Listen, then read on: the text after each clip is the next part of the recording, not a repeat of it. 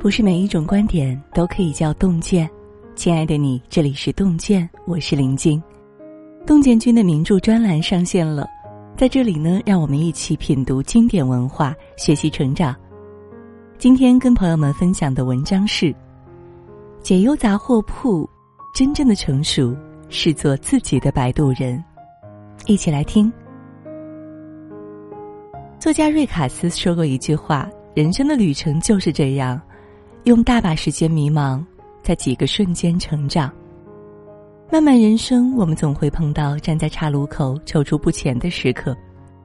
一个看似平常的决定，往往影响我们一生的命运。”日本推理小说家东野圭吾的《解忧杂货店》，就讲述了一个关于迷茫和选择的故事。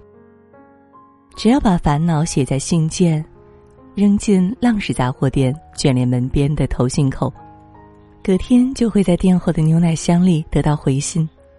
杂货店废弃三十二年后，三个小偷偶然闯入，发现了从过去寄来的咨询信。通过某种奇妙的连接，他们与咨询者隔着时空对话，揭开了那些关于爱情、事业、梦想、责任的人生真相。人生的路怎么选都是错的。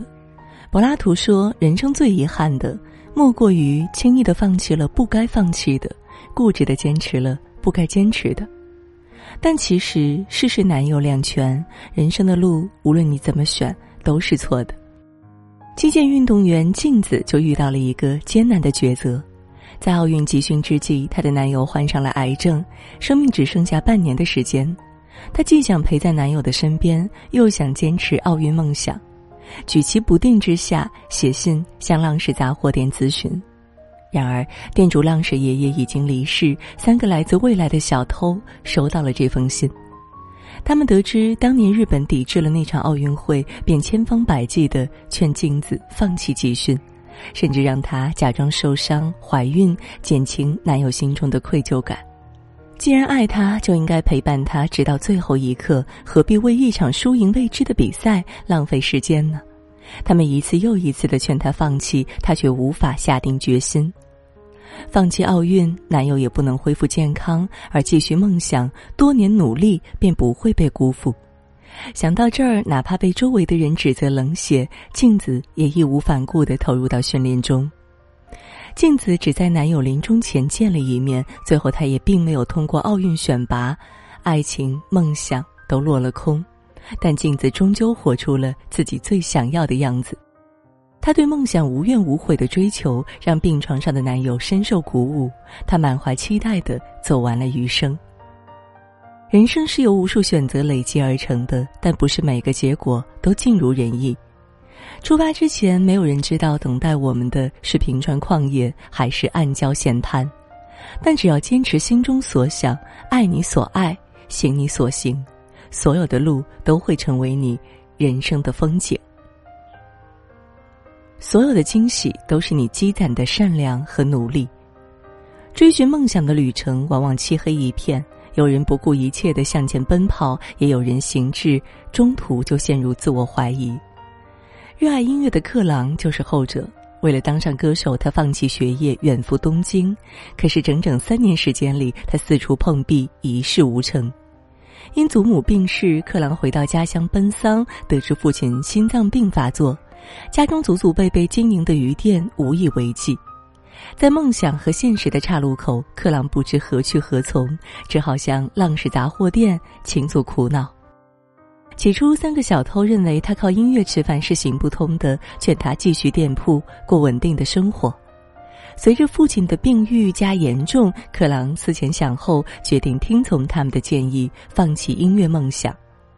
病床上的父亲却阻止了他：“再去全力的打拼一次，就算最后打了败仗也无所谓，至少你留下了自己的足迹。”此时，杂货店又回信。你对音乐的执着追求，绝不是白白付出。这些鼓励给了克朗莫大的勇气，他怀着坚定的决心，再次回到东京。他全身心投入音乐，参加各种比赛和试音，给唱片公司寄试听带，给孤儿院慰问演出，甚至去街头表演。但是他始终没有机会出道当歌手，发行的专辑也无人问津，直到一场突如其来的火灾改变了克朗的命运。他从着火的孤儿院里救出了一个孩子，自己却丢了性命。孩子的姐姐为了报恩，努力当上歌手，唱红了克朗的代表作。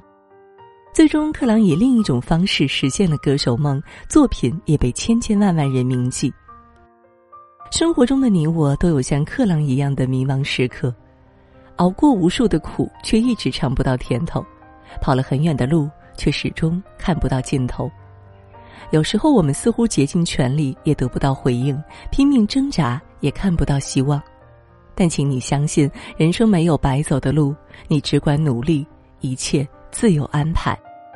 时间是个伟大的作者，他必将为你写出完美的答案。人不自渡，天也难主。季羡林在《悲喜自度》中说：“人间万千光景，苦乐喜忧，跌撞起伏，除了自渡，其他人爱莫能助。”不管遇到什么难题，浪氏杂货店似乎总能给出答案。但能否把一纸空谈变成现实，只能靠自己。杂货店最后一位咨询者是渴望财务自由的晴美，她白天是公司职员，晚上则是陪酒小姐，还在考虑做有钱人的情妇。但她不是沉迷于纸醉金迷的生活，而是想尽快报答养父母的恩情。十二三岁时，养父母从孤儿院将他领回家，给了他前所未有的爱与温暖。长大后，养父生病，掏空了家里的积蓄，收入微薄的他却帮不上忙。就在他为钱焦头烂额时，一位星探邀请他去做陪酒小姐。陪酒期间，有位客人非常喜欢他，只要他答应做他的情妇，就愿意资助他开店。这笔诱人的交易成了晴美眼中的救命稻草。三个小偷了解来龙去脉后，被晴美的善良打动。担心她误入歧途，他们便以预言的形式告诉她，未来经济会空前繁荣，网络也会成为新型行业。他要做的不是依靠谁，而是努力学会投资理财。虽然有些不可思议，但晴美选择相信他们的话。他拒绝了客人的要求，报考了专科学校，只要一有时间就钻研金融知识，考取了若干资格证书。在工作方面，他尽力做到行业顶尖，积累了丰富的人脉。最终，晴美通过几次投资赚了钱，创办了自己的公司，成为了商界女强人。不得不说，晴美是幸运的。但是如果没有日复一日的挑灯夜读，神奇的预言不会成真，再好的运气也接不住。好的人生终究要靠自己成全。我的前半生中有句台词说得好：“路要自己一步一步走。”苦要自己一口一口吃，抽筋扒皮才能脱胎换骨。除此之外，没有捷径。漫长生命中，谁都靠不住，唯有靠自己。只有把自己活成一座山，才最有安全感。凭自己的本事，一砖一瓦搭起的高楼，终能在风吹雨打中屹立不倒。遇见的一切都是最好的安排。咨询者们的难题解决了，但心中多了一个疑惑。回信的人到底是谁？信中言辞犀利，表述直白，一字一句都戳中内心深处最真实的想法。其实回信者的通透背后，是遍尝人情冷暖、世态炎凉的辛酸。帮他们解忧的是三个落魄小偷，分别叫祥太、信平和敦业。他们从小在孤儿院长大，高中毕业后便自力更生。然而因为经济不景气，祥太被商场无故裁员，靠打零工勉强糊口。信平公职的工厂突然倒闭，即将过上流离失所的日子。敦也莫名其妙的替同事背了黑锅，被公司扫地出门。更糟糕的是，像家一样温暖的孤儿院也遇到了危机。老院长去世后，有人趁虚而入，利用孤儿院做不法的勾当，还要将他卖给一位富商。面对接二连三的打击，他们痛恨命运的不公，甚至误入歧途。他们潜入购买孤儿院的富商家中，抢走财物后仓皇而逃，躲进了废弃的浪氏杂货店。发现从过去而来的咨询信后，本性不坏的三人决定竭尽所能的帮助咨询者解决难题。他们点醒镜子，直面内心，鼓励克朗坚持梦想，帮助晴美实现经济自由，并从中找到了自己的价值。信平说：“像我这种脑筋不灵光的人，活到这么大，好像今天晚上第一次对别人有帮助。以乐观的心态做着力所能及的事情，生活自会回报意外的之喜。”故事的最后，孤儿院保住了，晴美就是买下孤儿院的富商，三个小偷也幡然醒悟，决定回归正途，拥抱更好的人生。身处困境，自暴自弃只会让现实雪上加霜；积极面对，反而让生活柳暗花明。正如俄国著名作家契诃夫说过的：“如果你手上扎了一根刺，那你应该高兴才对，幸亏不是扎在眼睛里。”人生起伏是常态，你若恨，身边万物都可恨；你若爱，生活处处皆美满。当你停止抱怨，活在当下，就会发现一切都会往好的方向发展。那些跨不过去的坎儿、吃不尽的苦，终将化为一盏盏明灯，照亮我们今后的路。书中的浪士爷爷说：“如果自己不想积极认真的生活，不管得到什么样的回答都没用。杂货店为迷途行人指引了方向，但真正创造奇迹的是他们自己。”正是忠于自我的勇气、自我成全的能力，将他们带到想去的地方。迷茫是人生的必经之路，也是每个人积淀和成长的机会。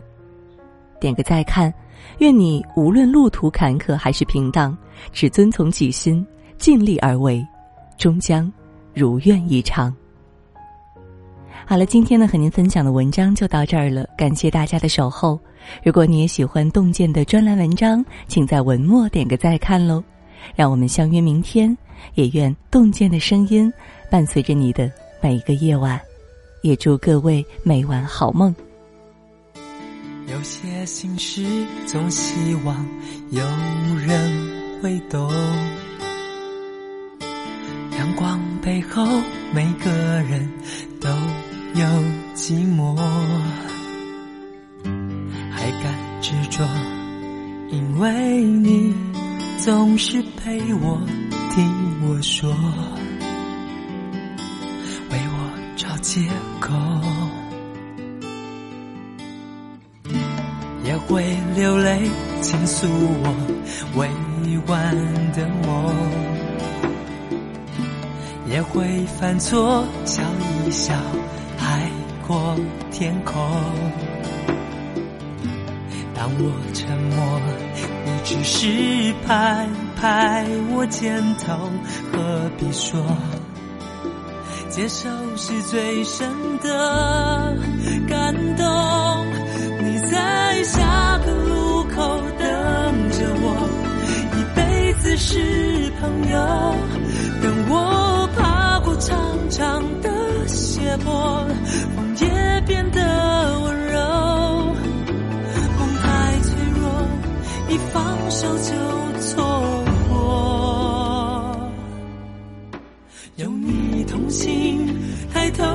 是晴空。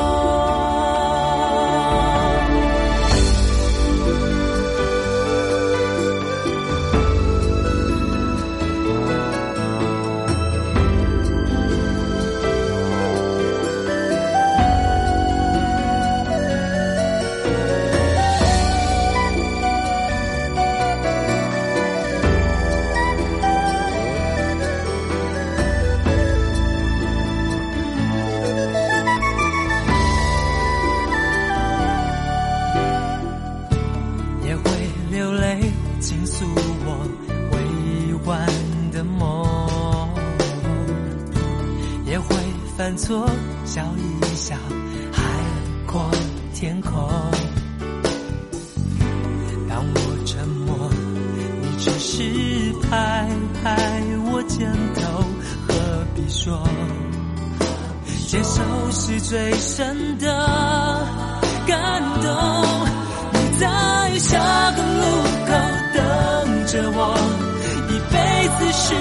朋友。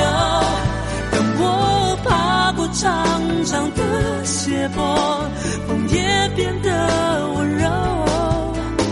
梦太脆弱，一放手就错过。有你同行，抬头就是